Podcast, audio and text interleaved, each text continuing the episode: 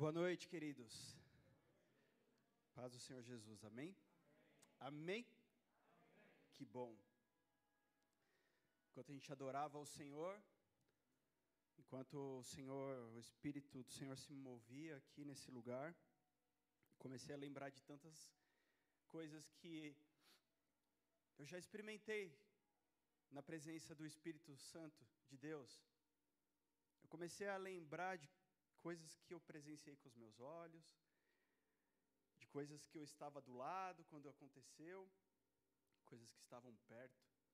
Sabe, de tudo que o Senhor pode fazer, aquilo que mais mexe comigo, de tudo que o poder de Deus pode fazer em nós, aquilo que mais mexe com o meu coração, é quando vejo Deus transformando um homem em uma mulher. É quando Deus pode curar um câncer? Deus cura câncer. Deus cura do Covid.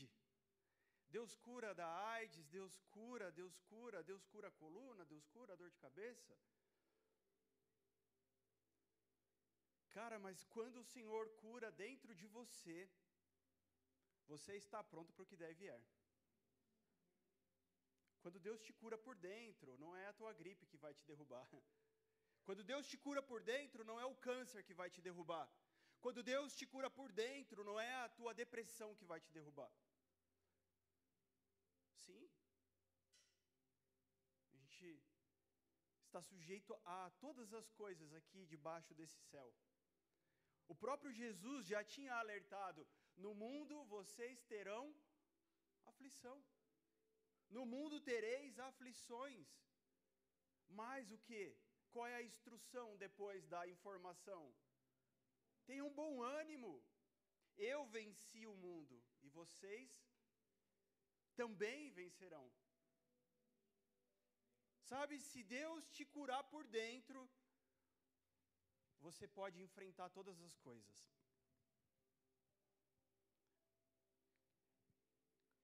Nós podemos fazer orações, orações difíceis, mas as orações difíceis precisam vir acompanhadas de um entendimento e de um preparo.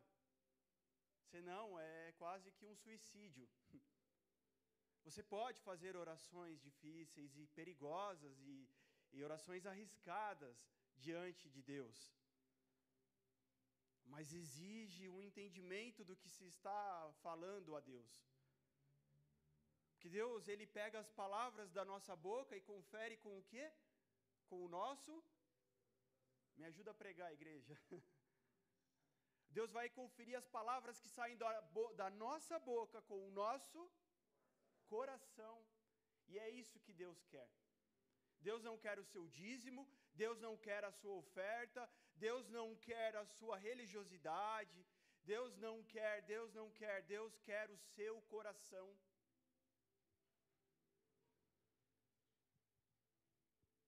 O que vai acontecer amanhã? Eu não sei, você não sabe. Mas quando nós estamos curados por dentro, só uma certeza nós temos: coisas incríveis e maravilhosas irão acontecer amanhã, porque o Senhor está conosco. Coisas incríveis irão acontecer, porque o Senhor está conosco. Cara, eu fico imaginando Paulo na prisão, pensando coisas incríveis ainda vai acontecer na minha vida.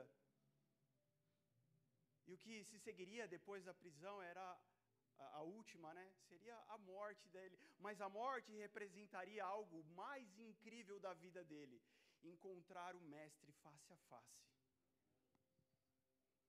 encontrar o Mestre face a face.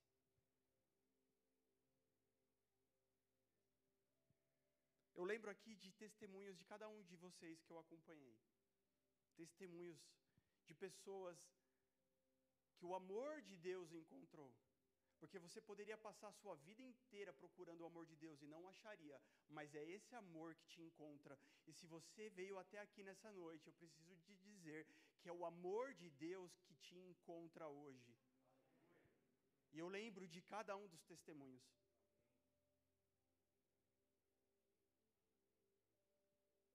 Quando esses testemunhos acontecem perto da gente, né, essas pessoas, a gente passa a ter um envolvimento com elas.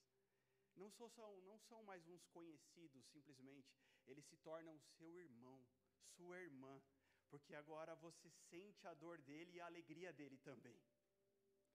Então você passa a chamar essa pessoa de irmão. É diferente. É diferente porque você não vai falar simplesmente estamos juntos, você vai falar somos um.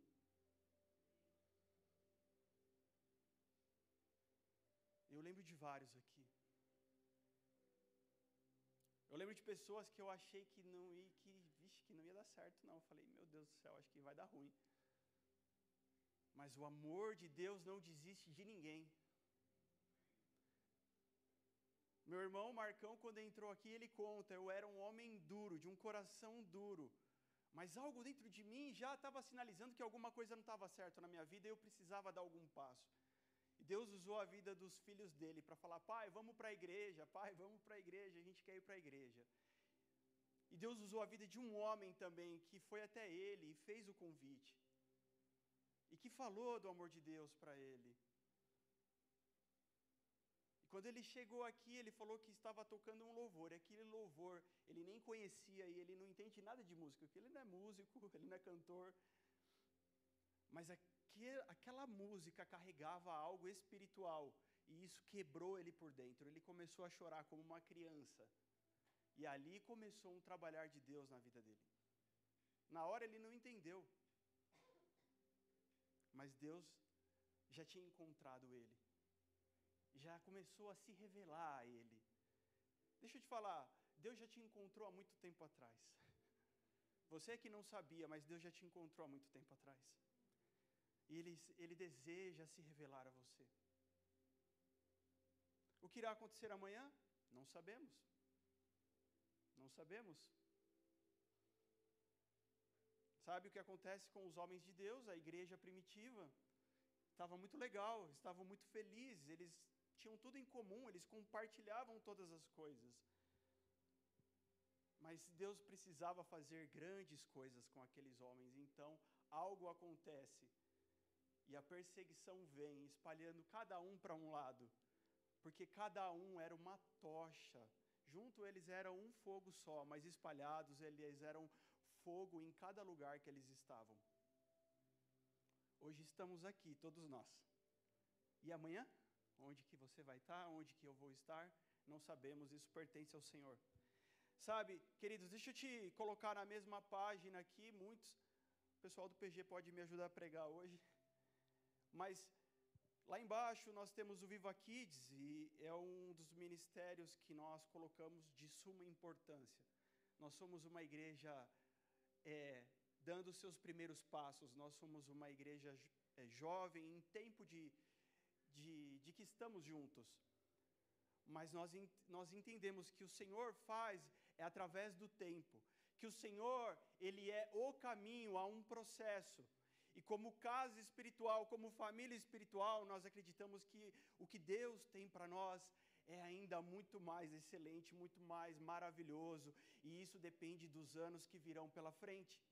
Por isso, lá embaixo nós não cuidamos de crianças, nós pastoreamos as crianças. O meu filho, o seu filho, talvez seu sobrinho, seu neto, e eles estão sendo discipulados andando com Jesus e aprendendo da palavra, e tem algo incrível com eles que é diferente de nós. Porque uma criança, ela é pura, e o que você fala para ela, ela recebe aquilo de coração. Porque nela ainda não tem aquele monte de marcas, ainda não tem as concepções, os pré-conceitos. Não, é um HD pronto ali para você colocar as informações. Mas o problema é que a igreja dormiu. O problema é que a igreja estava em um sono esplêndido, enquanto as trevas trabalhavam. O problema é que enquanto a igreja distraía as crianças para não atrapalhar o culto e dava uma canetinha, um lápis de cor para eles fazerem um desenho, ah, lá fora, meu querido, eles já estavam preparando passo a passo a doutrinação do teu filho e do meu filho, segundo a agenda deles e não a agenda de Cristo. Mas nós desejamos fazer a nossa parte eu, como pai, desejo fazer a minha parte. Porque quem vai ensinar, quem vai colocar valores no coração dos meus filhos, sou eu. E não a Netflix, e não o YouTube, não a internet. Vai do que você deseja, vai do que arde no teu coração, vai daquilo que te incomoda. E deixa eu falar, eles são bem intencionais. Né? Se eu ficar falando o nome aqui, de repente, não sei, no nosso YouTube se é legal ficar falando nome, mas se você tem um streaming que todo mundo tem, né? Você paga para ter na sua casa como eu pago para ter, mas se você tiver o cuidado de zapear aquilo e de olhar aquilo, você vai ver que seu filho, se você deixar ele ter livre acesso, ele está sendo doutrinado. E não é segundo a palavra de Deus. Portanto, essas crianças, elas têm um coração puro e elas estão aprendendo dia após dia que há um Deus que ama a vida deles acima de tudo e acima de qualquer coisa, coisa que eu e você temos dificuldade de entender. Que há um Deus que nos ama acima de todas as coisas, acima de tudo que podemos fazer ou deixar de fazer. Ele é o nosso dono e ele nos ama.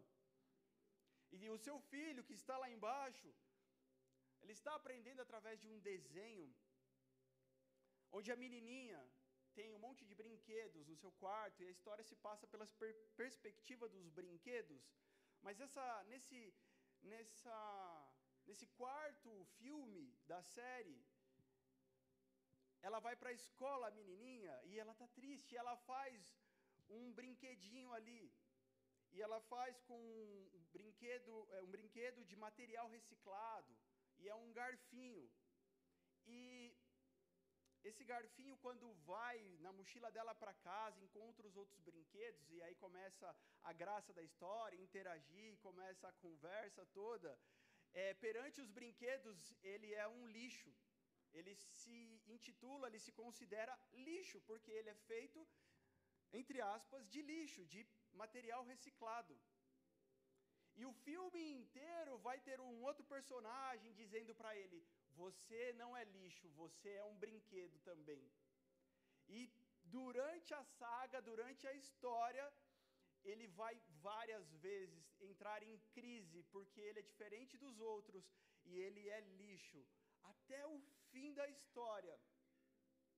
Chega uma hora tão interessante que o brinquedo fala assim para ele: Olha debaixo do seu pé.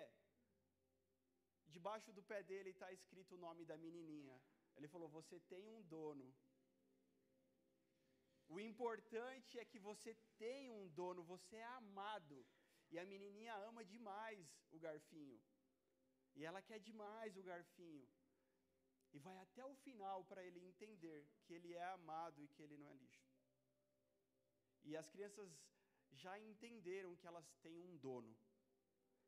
Elas já entenderam que não é o que elas fazem de certo ou de errado que coloca o valor nelas, mas o valor está no nome que elas carregam em si.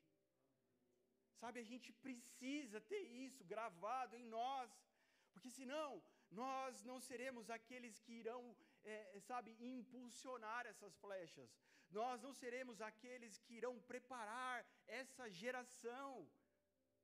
E é muito rápido, não é, gente? É muito rápido. Ontem eu era menino e hoje eu estou aqui com vocês.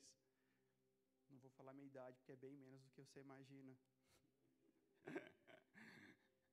Cara, o tempo passa rápido demais. Há um testemunho que você carrega, porque primeiro há um nome que você carrega. Sim, e esse nome que você carrega é do teu dono, portanto você não é dono da tua vida. E é aí que nós erramos, porque nós nos julgamos donos da nossa vida, mas nós temos um dono. E se nós temos um dono, nós deveríamos primeiro querer saber a opinião desse dono a respeito de nós. E é aí que nós falhamos, é aí que nós fracassamos. Mas nós temos um dono. Salmo número 100, verso 3. Vamos ler junto alguns versículos aqui para não falar que a teologia é minha, né? Mas olha só, a, a palavra de Deus vai nos dizer. Coloca na tela aí, por favor, querido.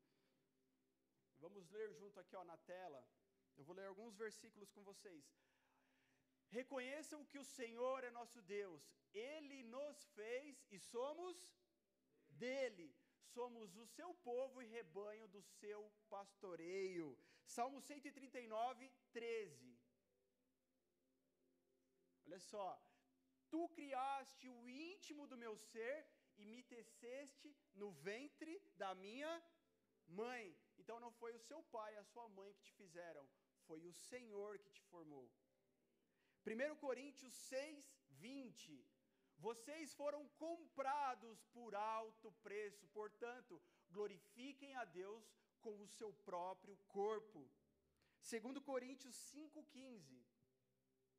E ele morreu por todos, para que aqueles que vivem já não vivam mais para si mesmos, mas para aquele que por eles morreu e ressuscitou. Você não vive mais para você, você agora vive para Cristo. 1 João 3, 1. Vejam como é grande o amor que o Pai nos, com, nos concedeu, sermos chamados filhos de Deus.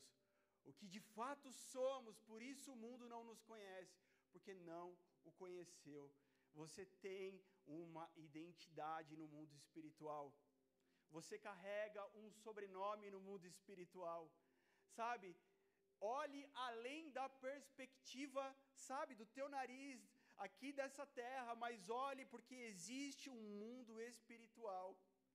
E você nesse mundo é conhecido pelo nome que você carrega, e esse nome é o nome que está sobre todo nome, é o nome que tem todo o poder, é o nome que carrega toda a honra, toda a glória, toda a majestade, é aquele que desceu ao inferno, venceu a morte e deu vida para mim e para você.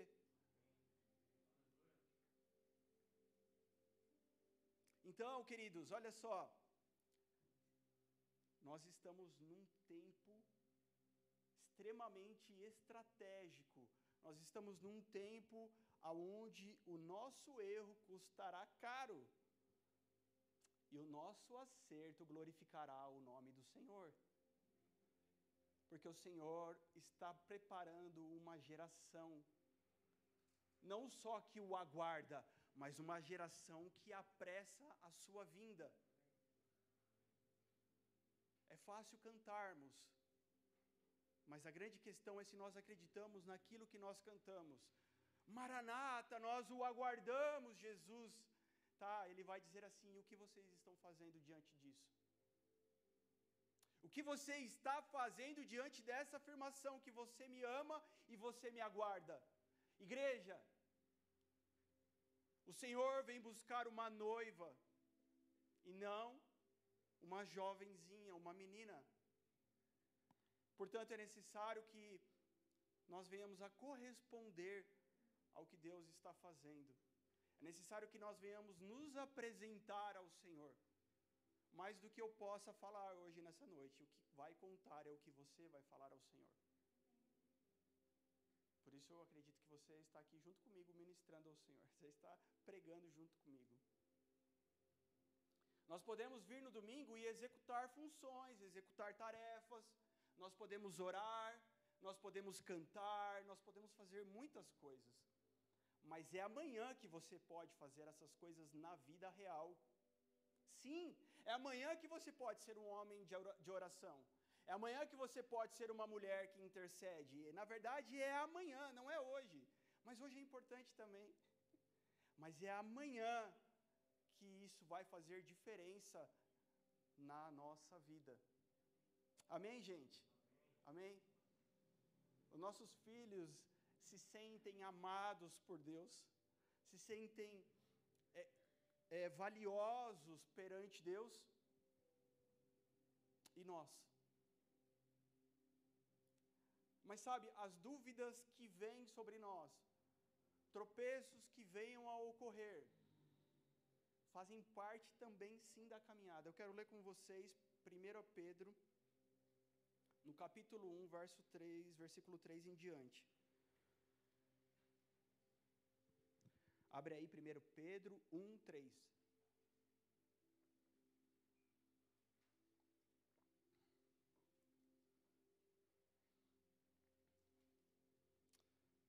Amém? Diz assim, olha só. Olha o que Pedro está dizendo na sua primeira carta. Bendito seja o Deus e Pai de nosso Senhor Jesus Cristo, que, segundo a sua grande misericórdia, nos regenerou para uma viva esperança, mediante a ressurreição de Jesus Cristo dentre os mortos, para uma herança que não pode ser destruída, que não fica manchada, que não murcha, que está reservada nos céus para vocês, que são guardados pelo poder de Deus, mediante a fé, para a salvação preparada para ser revelada no último tempo. Nisso vocês exultam, embora no presente, por breve tempo, se necessário, sejam contristados por várias provações, para que, uma vez confirmado o valor da fé que vocês têm, muito mais preciosa do que o ouro perecível, mesmo apurado pelo fogo, resulte em louvor, glória e honra na revelação de Jesus Cristo. Mesmo sem tê-lo visto, vocês o amam. Amém. Gente, agora eu, eu queria que você entendesse o que está escrito aqui pela perspectiva de Pedro. Na verdade, Pedro está escrevendo essa carta aqui para os crentes, para os cristãos daquela época. É, aqui, na saudação, antes, vai mencionar cinco cidades ali, da, são cinco províncias de Roma, ou seja, é um povo né, é, que amava Jesus, um povo que eh, seguia Jesus, mas a realidade da vida deles era uma realidade segundo o Império Romano. A realidade que eles viviam era uma realidade de perseguição. Quando a gente fala de perseguição, a gente lembra de países perseguidos, países onde o evangelho não pode ser pregado. A gente lembra de lugares onde, se você ler a Bíblia, você pode ser preso, você pode apanhar, você pode perder a sua vida, você pode perder a sua família. Mas eu queria trazer isso para um contexto espiritual. De que você não está na sua pátria, mãe.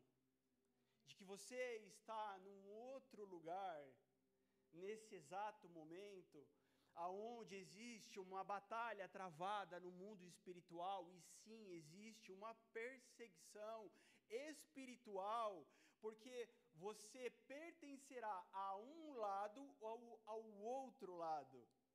Por isso que a gente diz, cara, não fica em cima do muro, porque de cima do muro você cai para o outro lado. Porque há uma disputa pela sua vida. Não que Jesus está brigando com o diabo, me dá aqui, toma lá, vem cá, pega aqui, puxa a perna, nada disso, porque ele já venceu, porque já está consumado. Mas sobre nossa carne, sim, há uma disputa. E por isso nós somos tentados. E por isso, sim, nós podemos fraquejar.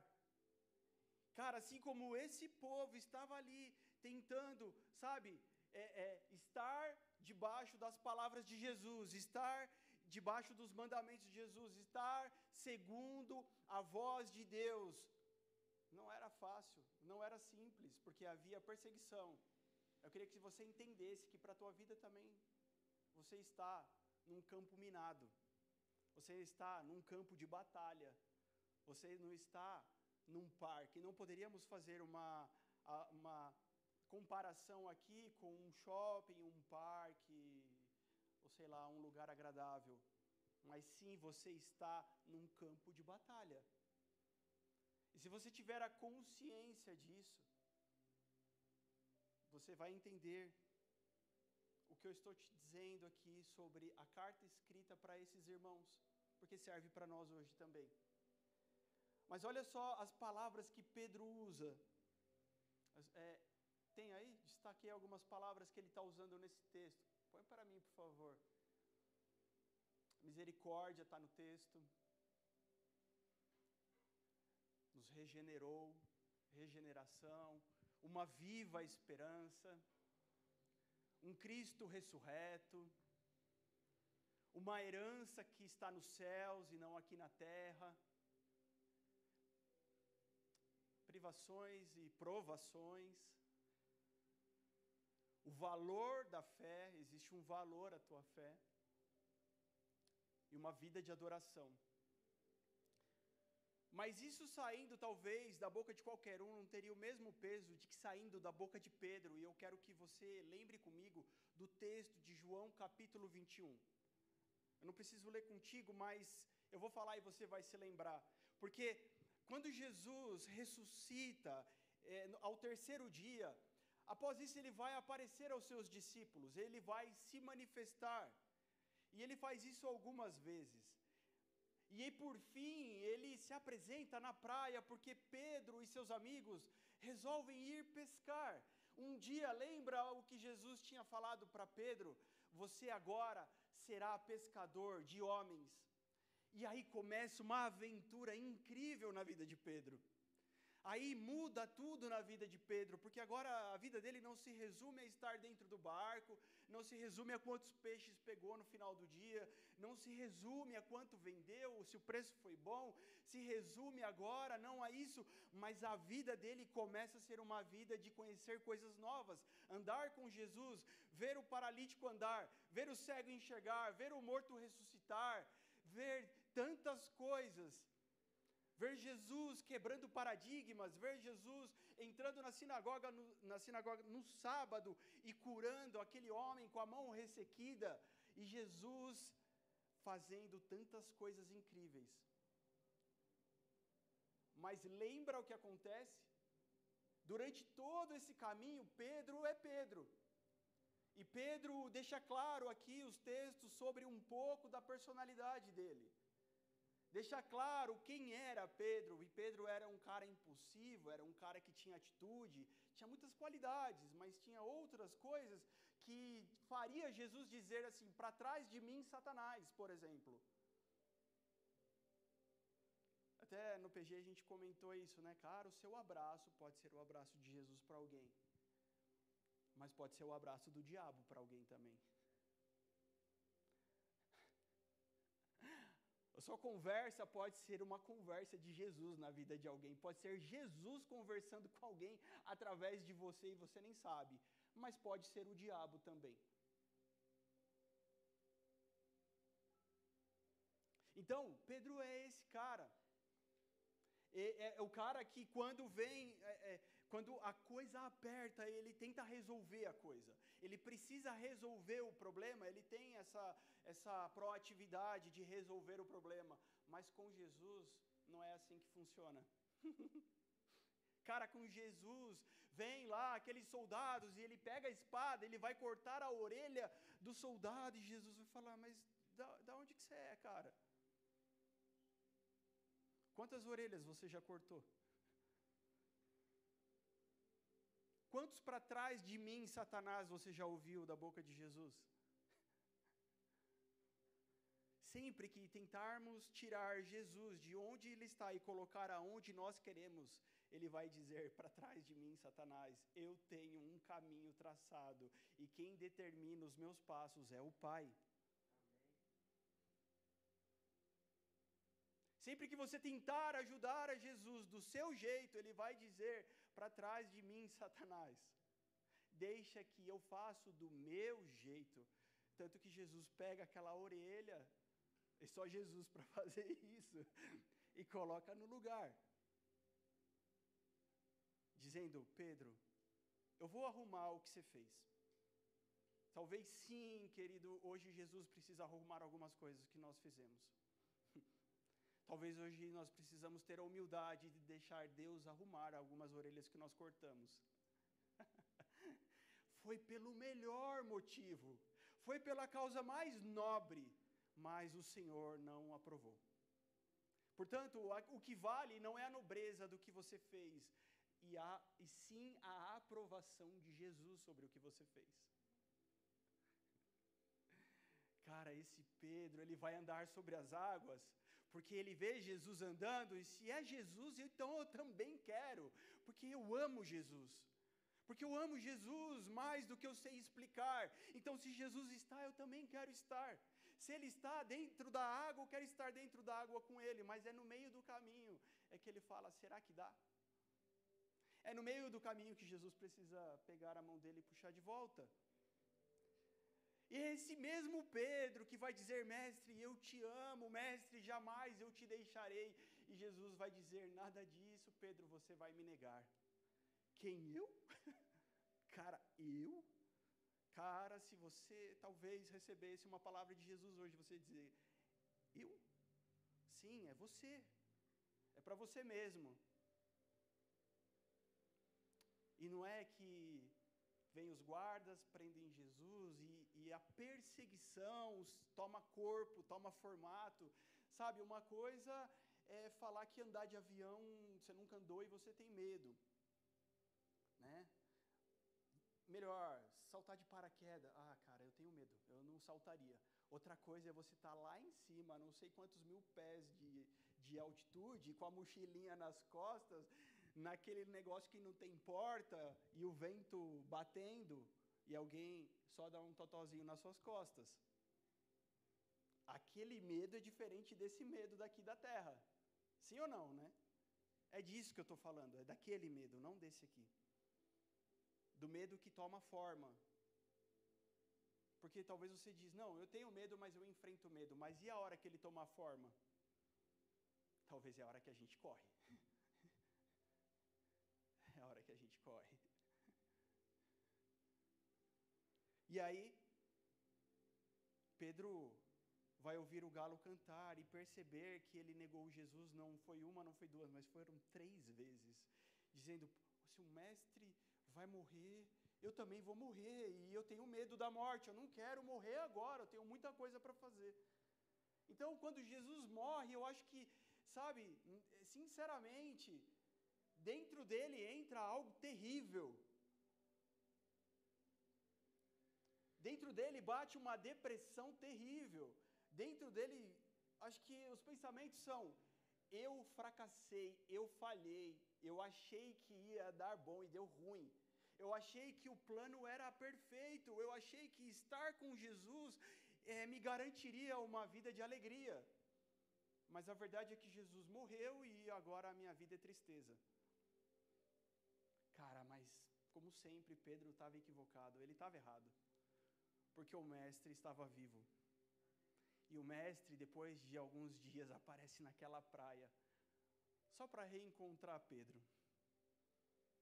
E quando Jesus chama, eles vêm para eles vêm para a areia, mas antes disso Jesus assina, porque eu não, não posso dizer que a fisionomia de Jesus estava diferente ou que estava, mas a verdade é que você entende isso porque todos eles ficavam duvidosos quando encontravam Jesus. É como se o rosto de Jesus estivesse diferente, glorificado, não sei de que forma, mais bonito, não sei, mas eles estão lá, será que é Jesus? E eles não tinham pescado nada. E Jesus faz o que ele sabia fazer: joga a rede para a direita. E eles jogam, fala: se vier cheio de peixe é Jesus. E vem 150 grandes peixes na rede. E eles vão correndo para Jesus, com os seus peixes enormes. Mas Jesus já estava sentado com os peixes dele na brasa, com os pães dele lá, porque Jesus sempre serve primeiro. Você acha que vai servir a Jesus? Ele já nos serviu, ele já serviu a sua vida. Ele já preparou o pão, ele já preparou o peixe antes mesmo de você poder contar o teu milagre que ele fez em você. É, antes de você dizer, olha que bom que ele fez em mim, olha que coisa incrível, ele já tinha tudo preparado antes mesmo, porque ele não dependia de você.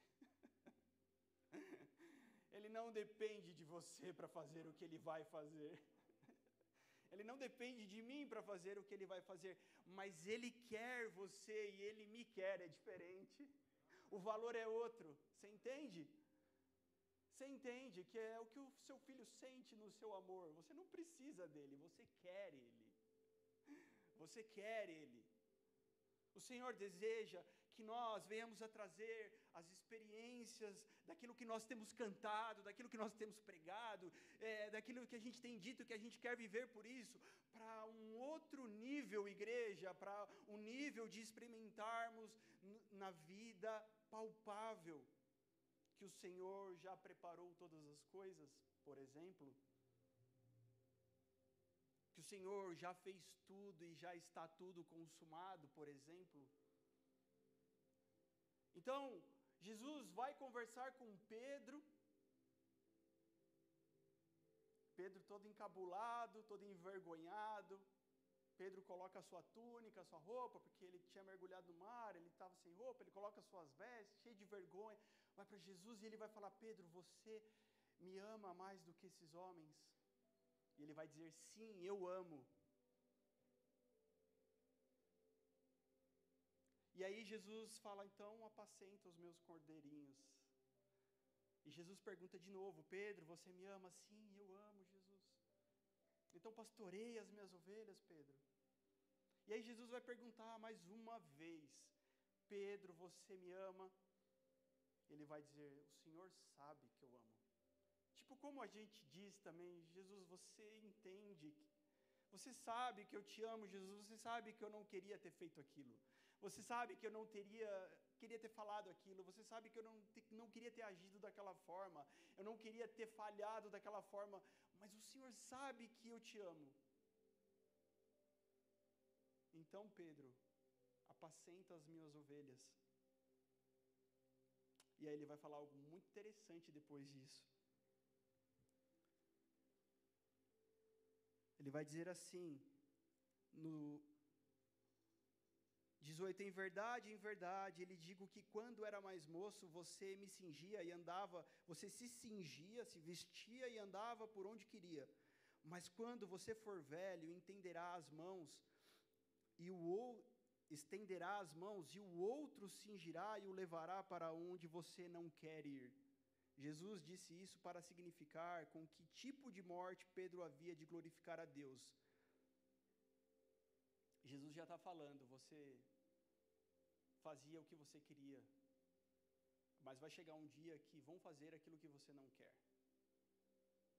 Pedro, para uma pessoa tão impulsiva como Pedro ouvir isso de Jesus, para alguém que gosta de fazer as coisas, de pôr a mão na massa, que gosta de estar no comando, ouvir isso da boca de Jesus, Pedro, você fez muitas coisas do jeito que você quis, mas vai chegar um dia em que um propósito maior se cumprirá, independente da tua vontade.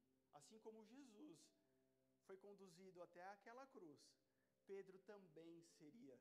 E é por isso que ele continua dizendo assim: siga-me. siga-me. Siga-me. Jesus não ia mais andar sobre essa terra, Jesus iria voltar ao Pai, porque ele disse: siga-me. Siga-me, porque você vai me seguir na minha morte, você vai você vai seguir na tua morte. Cara. Então nós temos falado de discipulado com as crianças, nós temos falado de discipulado nos PGs.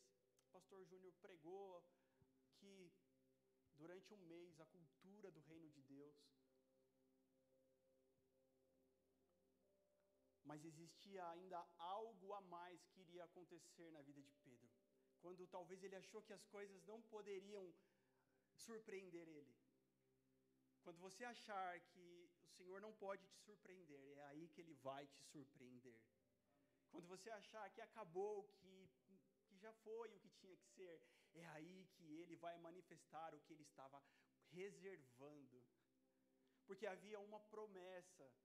Porque João Batista havia batizado com água para o arrependimento mas viria aquele que batizaria com fogo e com espírito. E depois de João 21, meu querido, a vida continua e vem Atos 1.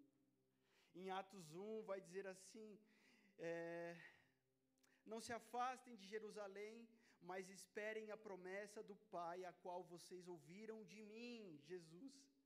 Porque João, na verdade, batizou com água, mas vocês serão batizados com o Espírito Santo dentre poucos dias algo mais maravilhoso ainda iria acontecer com eles. Não importa o que você já experimentou na tua caminhada com Deus. Não importa o que você já experimentou na tua caminhada com Jesus. Entre coisas incríveis e coisas decepcionantes. O que importa é que algo maior está por vir. E é uma promessa da boca de Jesus. É uma promessa da boca de Deus. Mas para que isso aconteça, é necessário uma coisa: obediência. E eles escolhem, porque eles estavam com medo. Eles não sabiam o que fazer. Mas uma coisa eles sabiam: que Jesus tinha todo o poder. Então eles preferem obedecer a Jesus, falar, se ele falou, a gente vai perseverar no que ele falou. E cumprindo-se o dia de Pentecostes, um som como de um vento impetuoso entrou por aquela casa. E foram vistos como que línguas de fogo, como fogo sobre a cabeça deles, como, como chama, não sei, mas foi visto algo que ninguém nunca tinha visto. E eles foram cheios do Espírito Santo de Deus. Então, o Pedro que escreve essas palavras, o Pedro da misericórdia, o Pedro que fala do valor do Cristo ressurreto e da herança, não dessa terra aqui, mas da herança do céu o Pedro que fala que nos regenerou é um Pedro que carrega tudo isso em si, que carrega todas essas marcas em si, que sabe qual é o peso de todas essas palavras em si. E o que o Senhor está te dizendo é que você é, está sendo chamado para é, saber qual é o valor do que Ele está dizendo e está falando é, em você mesmo, na sua vida.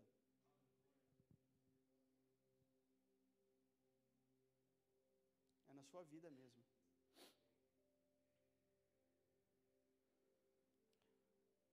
Cara, quando Pedro é cheio do Espírito Santo, nunca mais ele seria o mesmo. Porque vem um fogo. E esse fogo, ele vem abalando e consumindo tudo. Cara, o fogo do Espírito de Deus não é como um riacho que você vai lá e lava os seus pés. Mas se imagina diante das cataratas de Foz do Iguaçu, não sei se você já foi, mas se você não foi, você já viu pela TV ou pela internet, aquele negócio é gigante. E como se você quisesse dizer assim, vou colocar minha sunguinha e vou lá de baixo tomar um banho. É impossível. Cara, o fogo de Deus não é um riacho que molha o seu pé, não, querido. É algo que vai arrebentar com tudo. É algo que vai estourar tudo pela frente. Imagina uma barragem se rompendo e aquela água saindo desgovernada. É disso que a gente está falando, a gente não está falando de outra coisa. Enquanto você está no controle, você está molhando o seu pé. E tudo bem, o máximo que pode fazer é tirar o seu chulé. Cara, mas quando essa barragem se romper e essas águas saírem de lá de dentro, você vai entender o que é um fogo que consome. E não tem curso para isso, né? É aquilo que Pedro vai experimentar agora, porque, cara, depois disso na vida de Pedro, ele é o Pedro que vai, então, junto com os outros onze, a palavra diz, ele se levanta diante da multidão, antes ele estava com medo, antes ele não queria ser preso, antes ele não queria morrer, mas agora, o que mudou agora? O que mudou foi que ele recebeu o fogo. E agora ele se levanta junto com os outros onze e começa a anunciar o Cristo ressurreto. E o que acontece? Eles são presos e mortos? Não. Três mil almas dizem: sim, nós também queremos esse Jesus. Não faremos reino de Deus, não avançaremos reino de Deus porque fazemos coisas certas. Não viveremos reino de Deus porque fazemos as boas coisas. Não, não, não, o reino de Deus não avançará nenhum centímetro nessa terra sem que esse fogo entre na minha vida e na tua vida, sem que esse fogo tome conta da igreja e da noiva de Jesus. Porque Pedro nunca mais vai ser o mesmo. E tudo, e nem a personalidade de Pedro é páreo para o fogo de Deus. Vamos lá, Camila está aqui, ela pode me ajudar. Nossa profissional. Mas personalidade, o que eu achei é o seguinte: é um conjunto de características psicológicas que determinam os padrões de pensar, sentir e agir, ou seja, a individualidade pessoal e social de alguém. A formação da personalidade é um processo gradual, complexo e único a cada indivíduo.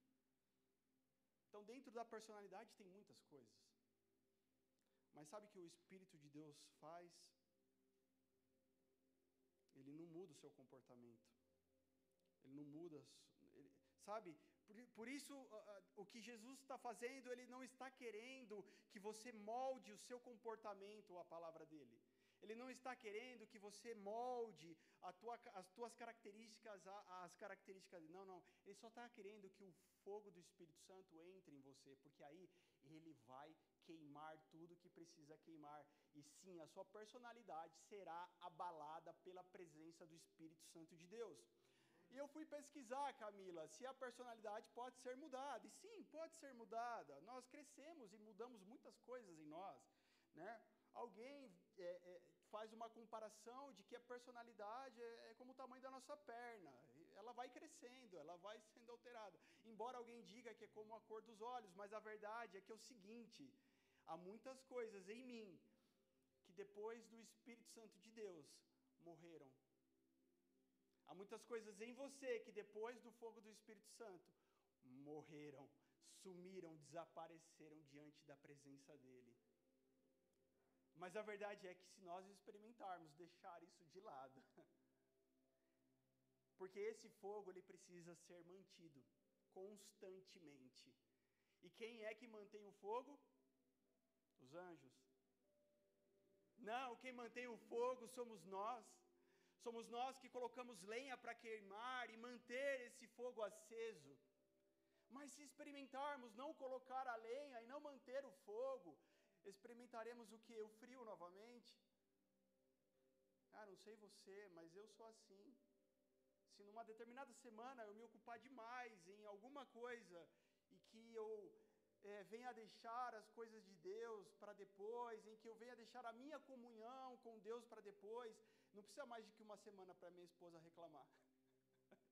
Não precisa mais que uma semana para ela sentir que o velho Regiton está ali, faminto, como um leão. Mas quando ele chega, essas coisas somem.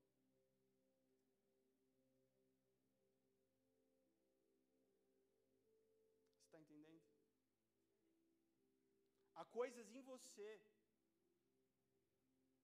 que só são colocadas no seu devido lugar é na presença dele.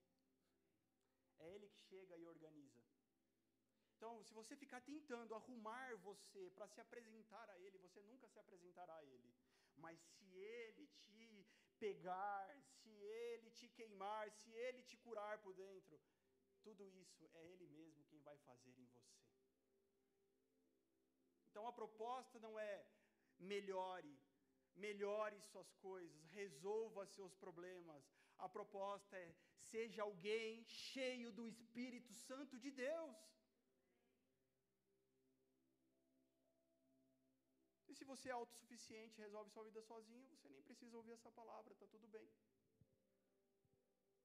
Mas se você tem fé e entende o que a palavra de Deus está dizendo aqui, é a comparação que eu estou fazendo para você de Pedro.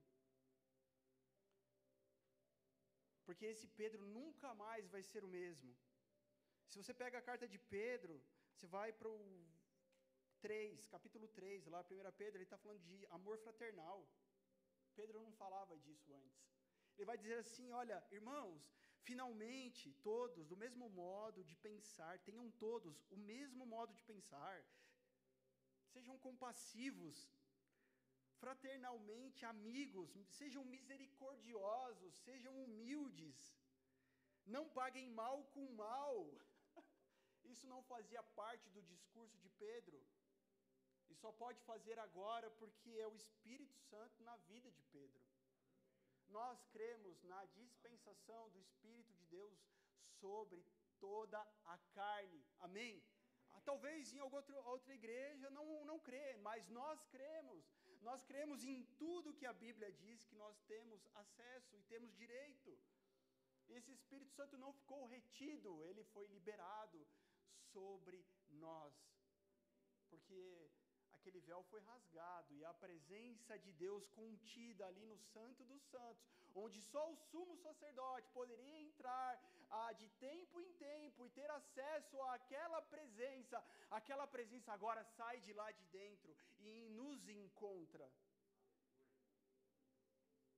Não é que você entrou no Santo dos Santos, porque se dependesse de nós entrarmos, não, se, não, não estaríamos. Foi, foi essa presença que saiu e nos encontrou onde nós estávamos. Sim, Deus deseja te curar, querido. Sim, Deus deseja te colocar de pé. Sim, Deus deseja tirar toda a nhaca, urucubaca que você tem, todo esse nhanhanhã, tudo, toda essa meleca. Deus deseja, sim, erguer a sua cabeça fazer você caminhar sobre essa terra como um representante desse reino que foi pregado todos esses domingos aqui. Cara, esse reino de Deus só existe se houverem representantes desse reino andando sobre a face da terra.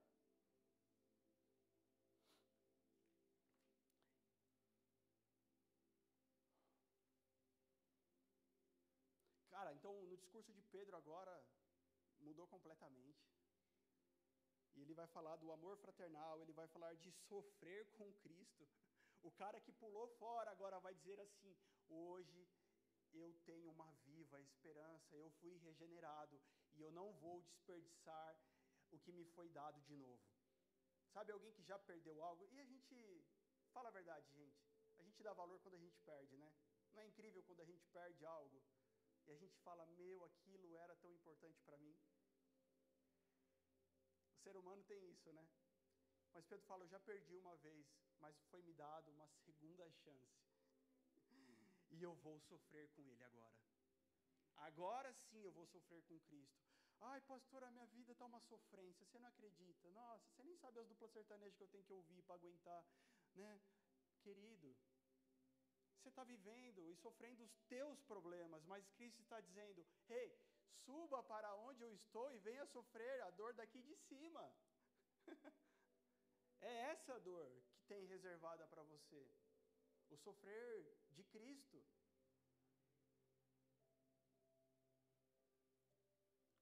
Ele vai falar de uma vida segundo a vontade de Deus.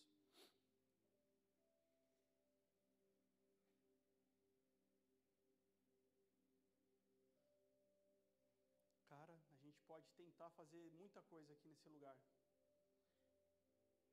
A gente pode tentar fazer muita coisa nesse lugar. A gente faz tudo, a gente faz departamento, a gente faz música, a gente faz um coral, porque as pessoas ficam mais felizes, a gente faz tudo.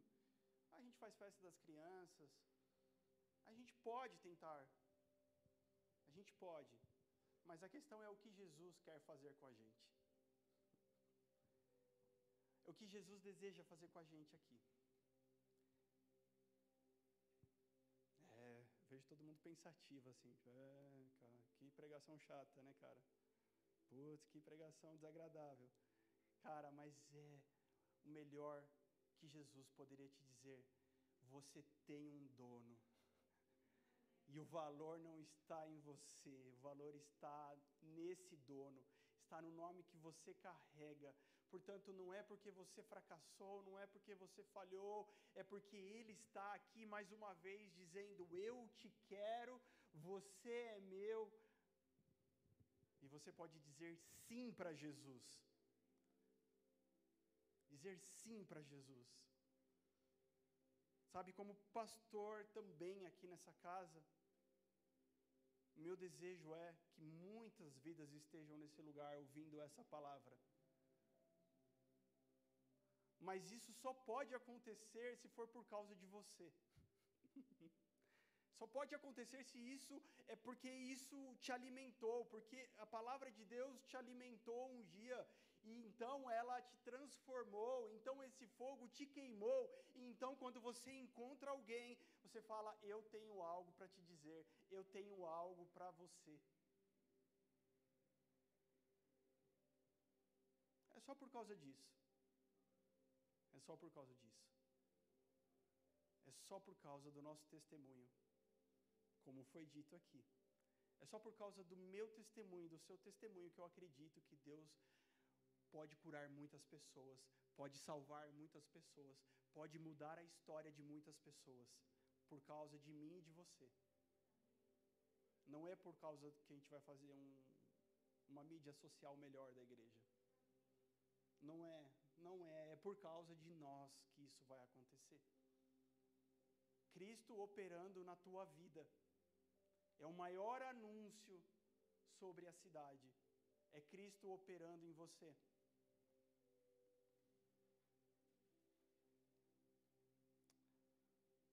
Mas Jesus vai dizer lá, Lucas capítulo 9: quem quiser vir após mim, negue-se a si mesmo, tome a sua cruz. Filipenses capítulo 2, no versículo 5 em diante, vai falar que Cristo não usurpou ser igual a Deus, pelo contrário, ele tomou a forma de homem e humilhou-se a si mesmo. Há uma negação, queridos, há uma negação. Né? Porque a gente está tá tão acostumado às afirmativas, não, porque você é, não, porque você pode, porque mas nós precisamos entender como isso funciona, porque essas afirmativas só carregam o valor devido quando antes existem as negações. Amém, igreja? Não tem só afirmativa para nós, existem negativas também. Mas a questão é que a negativa sempre depende de nós e não do outro. Deus nunca humilhará a você. Ele vai dizer: você se humilhe a si mesmo. Amém? Deus não vai te humilhar. Lembra quando você era criança que vinha aquelas profetas que revelavam tudo? Você falava, ai meu Deus, é hoje que ela vai falar o que eu fiz. eu não devia ter feito aquilo. Hoje essa profeta veio orar. Por que, que minha mãe trouxe essa profeta do coque aqui? Ela vai revelar. Cara, Deus não vai humilhar a você. Ele que vai continuar dizendo: Cara, quer seguir? Cumpre esse passo. Negue-se a si mesmo você. Porque enquanto você esperar ele te humilhar, nada vai acontecer, continuará tudo do jeito que está. E olha que interessante, vamos lá, Romanos, capítulo 15, eu marquei aqui. Essa aqui vai doer em você. Romanos 15, no meu subtítulo, diz assim: agradar ao próximo e não a si mesmo. Aí já, ixi, melhor eu ler, porque complicou a minha vida. Né? Porque alguém vai dizer assim: não se preocupe em agradar os outros. Não, não se preocupa, você tem que fazer aquilo que é bom para você. Não fica querendo agradar todo mundo. Mas nós vamos entender isso. De fato, o que Deus está dizendo não é para você agradar todo mundo. Ora, nós que somos fortes na fé, temos de suportar as debilidades dos fracos e não agradar a nós mesmos. Portanto, cada um de nós agrade ao próximo no que é bom para a edificação. Olha, o que a palavra de Deus vai dizer assim: não agrade a você mesmo, mas agrade o teu próximo, suporte o que é fraco na fé. E dá para ser igreja sem a gente cumprir isso, gente? Não, né? Porque se formos igreja sem cumprir a palavra de Deus, isso aqui vira um ninho de fofoca. Isso aqui vira qualquer coisa, menos igreja. Isso aqui vira um julgamento, um grande tribunal aqui. Mas ao invés disso acontecer, o amor de Deus vem sobre nós e nós deixaremos de nos agradar a nós mesmos para suportar o fraco na fé. Mas como, pastor? Fazendo aquilo que é bom para a edificação. Tudo que edifica, tudo que é bom, tudo que é puro. Não é qualquer coisa. Não é, não é entrar na bobeira dos outros. Fala, mano, aquele cara é um maluco, eu tenho que precisar agradar aquele cara, porque ele me chamou para balada e eu falei que não, coitado, desagradei. Ah, esse irmão ele veio às vezes de domingo e aí ele me chama e eu não vou, desagradei. Não, não é isso que eu estou falando.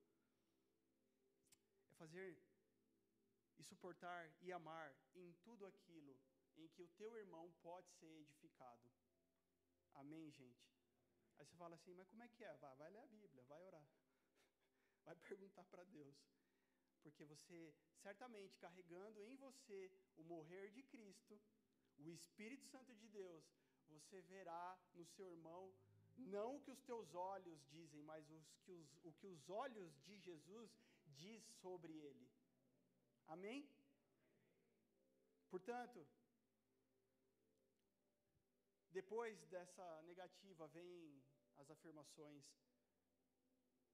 João 14, 6, Jesus mesmo, ele disse: Eu sou o caminho, eu sou a verdade e eu sou a vida, e ninguém vem ao Pai senão por mim. Jesus ele não vai dizer assim: "Não, mas eu sou, eu sou, não, não, eu sou". Ele vai dizer, ele vai dizer de quem ele é. Ele vai dizer que ele está seguro e tranquilo em quem ele é. Eu sou o caminho, a verdade e a vida. Ele vai ouvir da boca do próprio Deus: Esse é o meu filho amado, em quem me comprazo, em quem eu tenho prazer. Mas, cara, como que o Jesus, que diz eu sou o caminho, a verdade e a vida, ele também se humilha? Você vai ouvir tantas coisas como vocês são a geração eleita, vocês são o sacerdócio real, vocês são a nação santa, vocês são o povo exclusivo, adquirido de Deus. Vocês são tudo isso. Mas negue-se você a si mesmo para que Cristo viva em você. Tem coragem? Ou quer continuar com os teus problemas? Porque ele está dizendo assim, ó, vem olhar da onde eu estou como o pastor Júnior disse, Deus não está preocupado em resolver os seus problemas. Deus está preocupado que você vá estar com Ele aonde Ele está. E Ele está em lugares altos. É de lá que você vai ter a perspectiva que você não tem hoje. Em lugares altos. Porque, cara, Deus fez tantas coisas em nós, como eu falei, tantos testemunhos incríveis Deus nos amou, Deus nos cuidou. Há pessoas aqui que vão testemunhar, sabe, dos seus relacionamentos, seus casamentos, há pessoas que vão testemunhar nas suas finanças, há pessoas que vão testemunhar é, dos seus filhos, dos seus pais, que vão testemunhar da sua cura. Mas há uma caminhada proposta. E quando Jesus diz assim, eu te escolho para estar comigo, para ser meu amigo. Nós teremos que caminhar daí para frente. Nós teremos que, dia após dia, crescer daí para frente. O judeu, por exemplo, o menino, quando faz 13 anos, existe o Bar Mitzvah uma cerimônia em que vai dizer que aquele menino agora não é mais menino, mas ele é homem. Ele vai ser agora tratado pelos mais velhos como um homem. E se o seu pai tem posses e dinheiro, ele tem uma parte que ele tem reservado para o seu filho, e ele vai dizer ao seu filho: aqui está, isso é seu. Trabalhe duro, estude muito, queira ser alguém, é tua responsabilidade e não simplesmente do papai. Mas eu vi que tem uma tribo indígena que é o seguinte: quando o menino índio vai se tornar homem, ele vai se tornar um guerreiro. Eles fazem diferente, tem um ritual. Então, os homens daquela tribo pegam aquele menino e vão à noite para a floresta com eles, com ele. Coloca ele sentado e venda os olhos daquele menino no meio da floresta. E o desafio é que ele passará a noite inteira com os olhos vendados.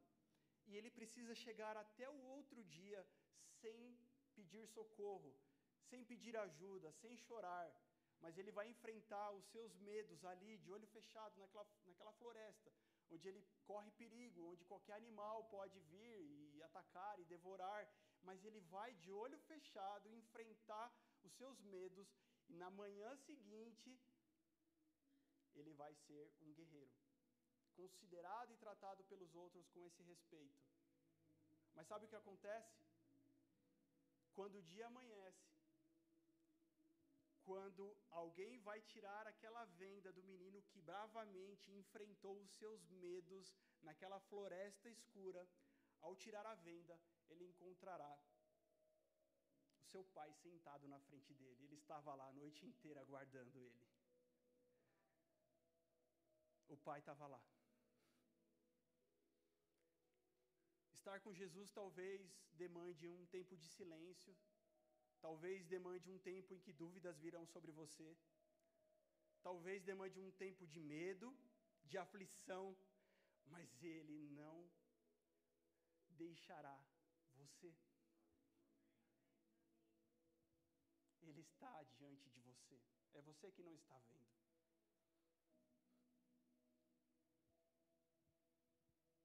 É para isso para isso e não para outra coisa que o Senhor te trouxe aqui mais uma vez, para juntos estarmos na mesa e comer esse pão e agradecer o Deus que nós servimos, o Deus que nós temos. Portanto, não diga para Ele o que você precisa. Não diga para Ele o que você precisa.